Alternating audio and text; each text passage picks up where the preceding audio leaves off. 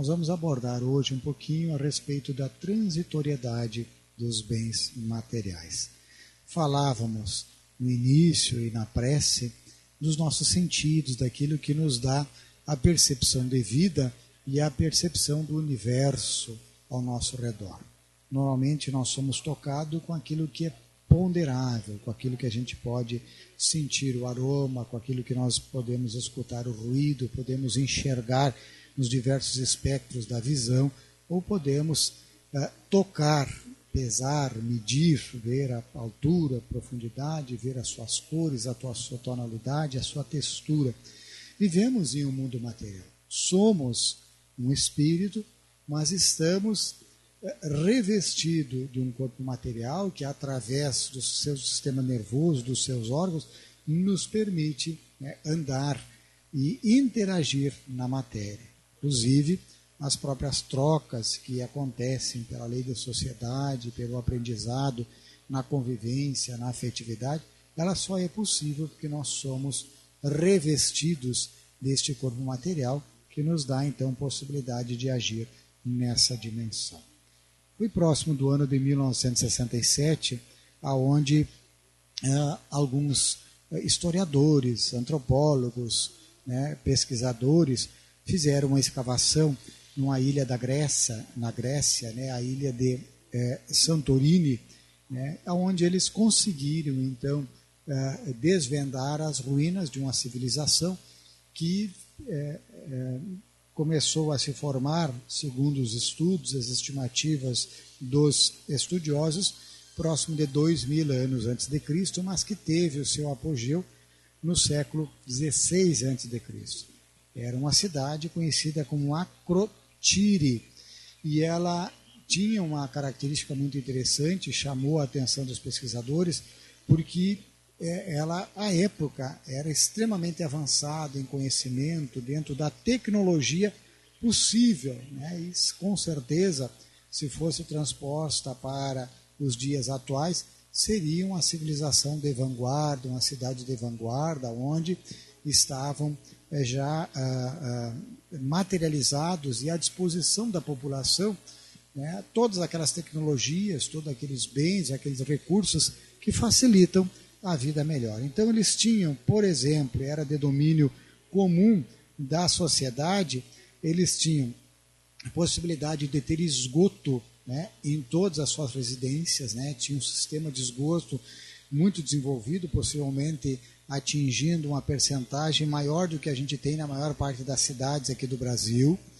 Uh, eles tinham uma, uma, uma espécie de, de um sistema bancário em que tinham a possibilidade de fazer depósitos e saques de bens de consumo, em que aquele que estava sobrando ia para um banco e, de certa forma, depois eu poderia, na hora que eu estivesse faltando, precisando usar aqueles recursos que estavam à disposição da sociedade, que eram geridos, então, de uma forma organizacional, organizacional e muito bem estruturada, isso facilitava também. Eles tinham diversas atividades na área técnica, dominavam a metalurgia, a tecelagem, eles conseguiam construir prédios de até quatro andares, né, com muito boa estrutura. Né. As casas é, também eram adornadas, né, elas eram, é, digamos assim, é, é, a, colocadas com afrescos né, ricos, muito bem elaborados. Né? Os, todas as casas também, como tinha sistema de esgoto, tinha a possibilidade de ter o seu banheiro interno, né, o que não era muito comum na antiguidade, que era uma situação muito complicada e que somente a Europa e a idade né, foi a partir da Idade Média, no desenvolvimento praticamente industrial, e que se começaram a ter esses cuidados de higiene e de conforto. Né? As mulheres também eram ornadas com pedras preciosas, tinham vestimentas muito bem elaboradas, bonitas, né? E também tinham nos seus cabelos adereços, né? Era já tinha um desenvolvimento de uma linha de bijuteria, podemos dizer assim, que é, demonstrava a, a, capacidade da sociedade de, atendendo às necessidades básicas, preocupar-se né, com necessidades que não são básicas, mas também são importantes e que demonstram um grau de desenvolvimento. Né? Ah, qualquer um que visse aquela sociedade, né, com certeza é, é, teria condições de dizer que teria um futuro brilhante, que teria muitas possibilidades, que iriam se desenvolver eh, durante muito tempo, né, e que possivelmente seria uma das capitais do mundo se tivesse condições de é, fornecer, continuar fornecendo toda aquela estrutura que facilitava a vida para as pessoas. Mas próximo da, da de Acrotiri existia um vulcão adormecido que entrou em erupção e destruiu de um dia para, para, para outro, né, num momento para outro, toda aquela civilização. E a gente só sabe da existência de todos esses avanços pelas pesquisas arqueológicas. Né? Mas certamente quem estava no dia a dia tinha todas as condições de confiança, de fé no futuro, tinha uma base estruturada que lhe dava tranquilidade. Tá? Diferente disso, né, nós podemos avançar né, 16 séculos, chegando a marco do Cristo regulatório e mais 16 séculos na nossa idade depois do Cristo, e nós vamos ver então os colonizadores americanos que se aproximaram uh, na, Estados, na América do Norte, né, junto ao, ao, ao rio Hudson, né, onde viviam os, os índios Lenapes. E esses índios que viviam numa situação de muita dificuldade, com muito pouca estrutura de instrumentos, né, que tinha, viviam numa terra infestada de castores e só sobreviviam naquele ambiente inóspito, né, porque conseguiam caçar e usavam as suas peles, né, e foi um dos motivos que cobiçaram então os uh, colonizadores se aproximarem ali, vendo essa demanda então de peles e essa possibilidade de a caça aos castores que depois foram quase que completamente dizimados na região. Mas ah, os colonizadores chegaram ali, como os índios tinham a posse, eles fizeram uma negociação tá? e adquiriram todas aquelas terras por um valor equivalente hoje a 24 dólares. Vamos arredondar e dizer 50 reais, digamos assim. Tá? E as terras que eles adquiriram hoje é uma das maiores cidades do mundo, que é Nova York. Os índios que venderam aquelas terras não tinham noção das perspectivas futuras, da possibilidade de transformação e do valor que aquelas terras teriam no futuro. Para eles foi um enorme negócio, foi algo muito significativo. Então, a gente às vezes não consegue dimensionar o que nós temos nas mãos. Tá? E também aquilo que nós temos nas mãos, eles podem se modificar de um momento para outro. O que, que é importante? O que, que tem valor realmente para a gente? Às vezes nós temos alguma coisa que desprezamos, que achamos que não tem valor. Temos outras coisas que nós julgamos nosso, que prezamos com tanto, com tanta dedicação e com tanto cuidado, que nos podem ser tiradas de um momento para outro. Nós vamos então ao capítulo 16 também, tá? a gente só fala em 16 séculos antes de Cristo, depois, e o capítulo 16 do Evangelho hoje. Tá? É quase que uma uh, coincidência interessante. Então, nós temos no capítulo 16 do Evangelho não se pode servir a Deus e a Mamon, aonde? Allan Kardec coloca algumas mensagens interessantes a respeito da salvação dos ricos, de guardar-se da avareza, traz uma reflexão sobre o episódio de Jesus na casa de Zaqueu, nos relembra a parábola do mal rico, tá? nos relembra a parábola dos talentos né? e discorre a respeito da utilidade providencial da fortuna, da desigualdade das riquezas, de por que, que isso acontece, qual a solução ou como encararmos isso. Né? Traz algumas instruções dos espíritos recebidas mediunicamente né, por diversos médios e núcleos mediúnicos que existiam à época de Kardec, que endereçaram a ele. Né? Ele recebeu mais de 3 mil mensagens, separou 300 que ele considerava boas e dessas 300 ele deve ter utilizado em torno de umas 100 mais ou menos nas obras da comunicação. E ele nos traz então a mensagem do Espírito Protetor que fala sobre a verdadeira propriedade, uma outra do Espírito Fenelon que nos fala sobre o emprego da fortuna, tá? Também nós temos uma outra sobre o desprendimento dos bens terrenos. Né? Então é um capítulo muito interessante. Né?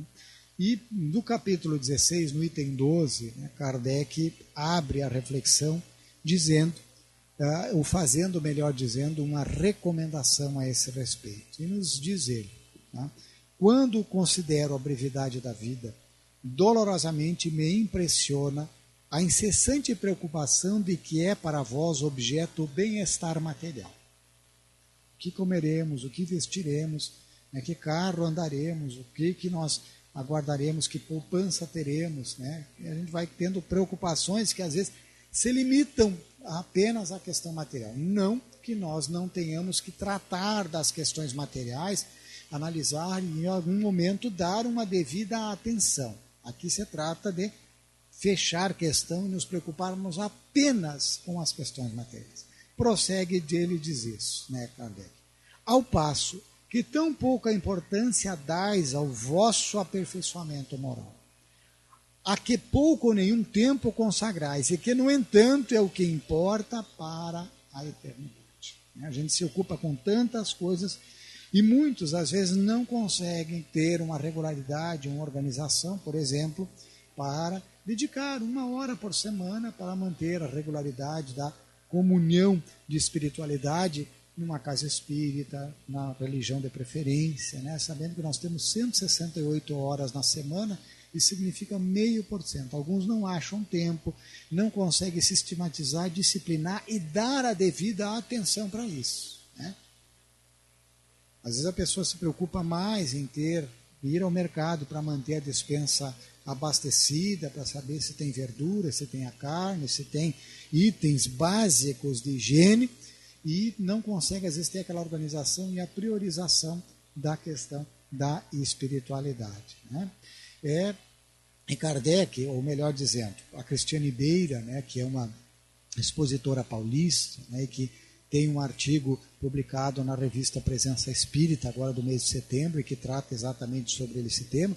Ela diz que às vezes nós somos como uma criança que entra nas séries iniciais e se deslumbra com o parquinho de diversões e só quer ficar no parquinho de diversões, né? não quer sair de lá. Né? Briga com a professora, fica chateado quando bate do recreio que tem que ir para a aula e a professora tenta fazer algumas atividades quando ela queria estar lá no escorregador, no trepa-trepa, na, no balancinho, ela queria passar, se deixasse para ela escolher, ela ficaria a tarde inteira, ou todo o turno, simplesmente brincando na caixa de areia, jogando futebol com os amigos e tudo mais. Claro que isso é uma atividade lúdica, né, que ajuda no desenvolvimento da psicomotricidade, mas é uma parte apenas, ao passo que as outras técnicas utilizadas dentro dos critérios psicopedagógicos adequados eles vão fazer com que desabrochem outros potenciais da criança, daquele ser. E assim somos nós. Né? Às vezes nós nos preocupamos apenas com o que os nossos sentidos físicos captam naquilo que está próximo, naquilo que nós conseguimos alcançar. Né? Em Lucas, no Evangelho segundo Lucas, no capítulo 12, do item 13, no versículo 13 até 21, ah, há uma ah, passagem em que Jesus narra essa questão ah, sobre a brevidade da vida, né? quando um jovem que pede que ajude a ele, a, a, que Jesus ajude ele a resolver uma questão de herança, né? ele não estava se entendendo com o seu irmão sobre a partilha, e daí buscou um juiz que ele já achava que era justo, que era bom, que saberia resolver adequadamente aquela pendência, né? aquele aquela discórdia que estava havendo sobre eles. E o mestre, então, para auxiliar, fala da, de, de, uma parábola em que um determinado homem rico, já era muito rico, né? Ele é, estava sempre preocupado em aumentar as suas riquezas, em aumentar os seus celeiros. Ele tinha enchido um determinado celeiro e chamado a dar atenção à questão da espiritualidade, ele diz assim: hoje ainda não, porque eu não tenho o suficiente, eu preciso garantir um pouco mais, porque se me acontecer algum problema, vier uma seca muito intensa, eu não consiga realmente mais plantar, se eu ficar enfermo, que não me permita trabalhar, talvez eu não consiga viver com todo esse conforto, com toda essa tranquilidade, somente com o que tenho. Então, primeiro, eu vou construir mais celeiros, tá? celeiros maiores ainda, vou ter uma reserva que me dê essa garantia, vou trabalhar, vou plantar, vou encher os, os campos e dessa boa colheita, então, com meus celeiros então abarrotados, aí sim eu vou parar e vou dar atenção a essas questões. Né? E Jesus fala que ele é muito tolo, porque naquela noite né, a sua alma seria arrebatada, ele sairia da vida e tudo aquilo que ele tinha perderia de importância, mas principalmente o tesouro que ele poderia levar, os ladrões não roubariam, que ele não gastaria diante de uma necessidade material apenas, pelo contrário, o sustentaria a enfrentar aquela prova com coragem, com resignação, com fé, com determinação. Né? Ele foi arrebatado e talvez estivesse vazio daquilo que a vida lhe tinha dado oportunidade. Não significa aqui que a gente vá abandonar qualquer esforço de estudo, de trabalho, de previdência, de organização de vida, né, para que a gente viva sem uma preocupação com as questões materiais, deixando que a vida ou a sociedade se encarregue disso. Não. Cada um tem que, para não se tornar um fardo, um peso para os outros, para a família, para a sociedade, buscar adequadamente a posse do necessário, que lhe garanta, com certa tranquilidade, prover as suas necessidades. O problema é a continuidade. Tá? É muito comum, ou é muito provável, que a maior parte das pessoas tenha um sentimento de ansiedade, de insegurança, de incerteza, desta preocupação, como o homem rico, que nunca nada lhe basta. Né? E muitas vezes essa sensação de vazio é exatamente porque ele não consegue fugir desta armadilha que a própria evolução, que a técnica, a tecnologia nos proporcionou, né? dando-nos então que nós tenhamos mais conforto, tenhamos mais meios e bens de consumo. E às vezes a gente acha que o bem ou aquela situação vai permitir com que eu fique feliz, quando, na verdade, a felicidade é uma conquista íntima. E a felicidade, além da posse do necessário, quer dizer, de eu poder viver com dignidade, né? eu ter a minha consciência tranquila, minha consciência tranquila nas relações, na afetividade, no uso dos meus talentos e, inclusive, dos bens que eu recebi em confiança, produzindo riqueza, produzindo trabalho, fazendo com que tudo saia com dignidade, distribuindo para que todos possam serem beneficiados assim como eu quero ter essa segurança essa tranquilidade. Algumas desigualdades, algumas pretensas injustiças, alguns percalços da vida, isso também fazem parte dos testes do homem, da mulher, para ver aquela confiança, aquela fé no futuro que nós possamos acreditar. Aqueles nossos moradores da ilha de Santorini, né, da, da cidade de Acrotiri, de repente eles estavam muito seguros, muito tranquilos de que nada lhes faltaria, que se continuasse a trabalhar, eles estariam delegando sempre aos seus descendentes o melhor possível. Em um determinado momento, né, uma convulsão da natureza, que a gente sabe que está também dentro da lei de evolução e da lei de destruição, acabou com todas as possibilidades deles. Então, às vezes, nós que nos preocupamos, inclusive, com os outros, não que a gente não vá fazer, mas em demasia nós não temos a garantia, inclusive, de que aquilo que a gente trabalha e que faz pelos outros chegue para o proveito dos outros. Né? É muito comum, às vezes, um pai, uma mãe quererem deixar uma segurança financeira que não lhe dê, não dê maiores preocupações para os seus filhos, para os seus descendentes, né? E, e às vezes esse excesso é prejudicial, prejudicial na formação do caráter, na busca e no desenvolvimento dos talentos, e às vezes mesmo deixando, se não aprouver a Deus, não estiver dentro das leis, das necessidades, aquilo não chega. Tá? Então a gente tem que confiar, trabalhemos adequadamente, sempre dentro de uma questão de bom senso. Né? Então, se nós vivemos baseados nos valores materiais, isso acontece quando né, para que a gente se avalie.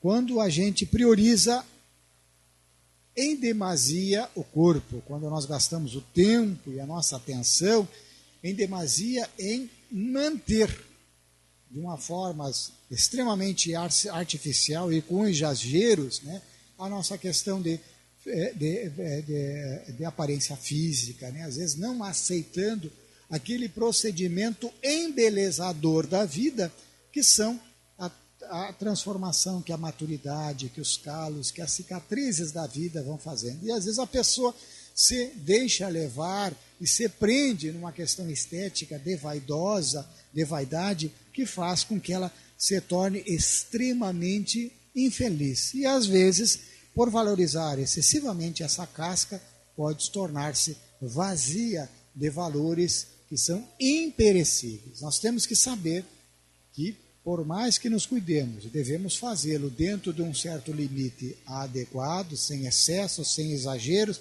sem desespero, sabendo que aí vai haver uma mudança e que essa mudança também né, vai nos trazer de cada sua idade, a sua beleza, a sua oportunidade, o seu desafio, mesmo com as limitações que o avanço da, da idade e a, a desgaste orgânico vai nos dar.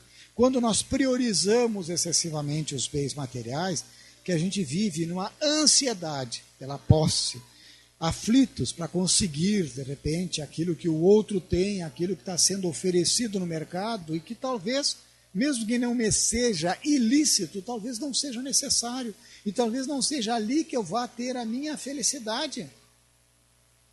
Talvez não vá ser ali que eu tenha a minha felicidade. Tá? Então, vestes luxuosas, joias caríssimas, né? carro de último tipo, né? apartamento com, sei lá, com, com as, as, os, os, itens que sejam ah, ah, do nosso sonho, nem sempre são essenciais para a nossa vida. Tá? Não estou dizendo que esteja errado, que não sirva, né? é fundamental. O é bom aquele que pode, que tem utilidade, que de repente possa ter o seu carro. E, lógico, todo é desejo de todos, até para que a gente tenha a segurança básica, você ter a tua casa ou você ter o trabalho para que possa pagar o aluguel e viver com uma certa tranquilidade, isso é natural. A questão é o excesso e às vezes você fica insatisfeito com aquilo que a vida te oferece, que a vida te oportuniza. Né? Quando a gente prioriza a posição social, em que a gente persegue neuroticamente essa projeção social, né? Às vezes essa projeção pelo, desga, pelo pela destaque profissional, buscando às vezes apenas para ter um currículo, né? títulos, cargos, reconhecimento e às vezes ficando extremamente aflitos por não atingirmos ou por sermos em determinado momento preterido diante de uma desta corrida que às vezes até pode ser de vaidade, né, nessa fogueira de vaidades humanas. Né? Nós devemos, entretanto, calibrar o nosso ponto de vista a viver na matéria, usando os recursos materiais, mas priorizando, sabendo que isso é permanente, são os valores espirituais. Os valores e os bens materiais são transitórios. Usemos eles adequadamente, tá? sem nos escravizarmos a eles. Então, a gente atinge essa situação quando a, a, nossa consciência desperta atinge esse patamar. E a gente passa o quê? A, em vez de priorizar de uma forma neurótica o nosso corpo, nós priorizamos o espírito. E nós então fazemos o quê? Todo investimento para gerar esse nosso progresso espiritual, para estudar as nossas tendências, para treinar novos hábitos saudáveis, para vencer aqueles vícios, aqueles atavismos que nos prendem, né? aquela tendência nossa a ver o aspecto negativo, aquela vontade, aquela coceira de estar sempre querendo falar de uma mazela alheia, né? de fazer uma crítica, né? para que a gente faça essa conexão com Deus e possa se manter então mais equilibrado, mais harmonizado e com mais paz. Nós em vez de priorizar os bens materiais, usá-los adequadamente, né? usar eles, comandar, utilizar eles e não deixar ser comandados pelos bens materiais ou pela busca. Né? Nós vamos então priorizar os bens espirituais. Nós vamos buscar o conhecimento e a vivência das leis divinas, desenvolvendo o quê?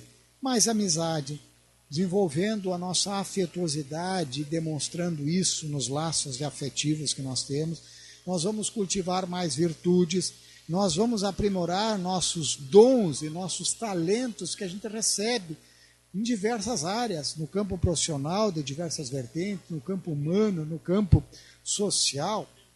Né? nós vamos fazer isso para que traga felicidade, paz, harmonia para nós e para toda a vida, para toda a gente.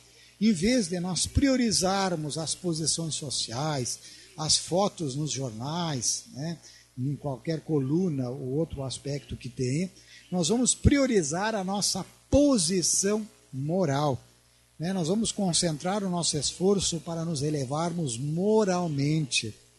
E isso a gente faz pela vivência incondicional do amor, tentando lutar para nos desvencilhar das maiores chagas da humanidade que nós encontramos na questão 913 de O Livro dos Espíritos como resposta, que é o orgulho e o egoísmo. Então, desta forma, é fundamental, é urgente que nós façamos uma reavaliação a respeito dos nossos comportamentos. O que, que nós estamos priorizando?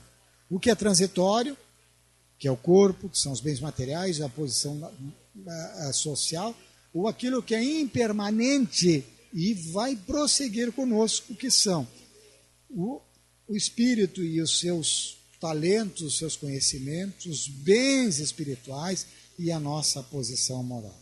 Então a gente deve fazer isso a fim de que a gente não é, é, se deixe entrar, às vezes, nessa armadilha e acabe fazendo as nossas escolhas baseadas em prioridades materiais, que vão fazer com que mais tarde nós nos arrependamos. Nós nos arrependamos.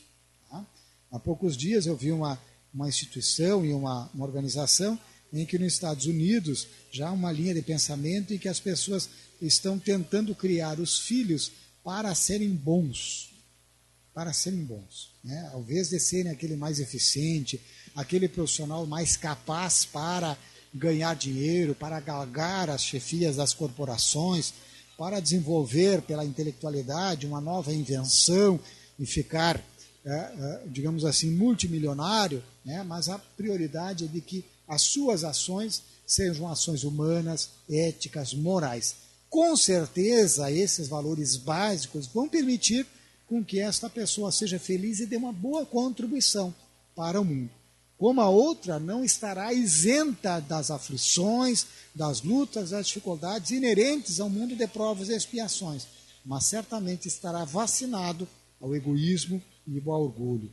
Então, por isso, é, é importante que a gente leve conosco o maior valor que a gente tem, o maior valor que a gente dá para a vida.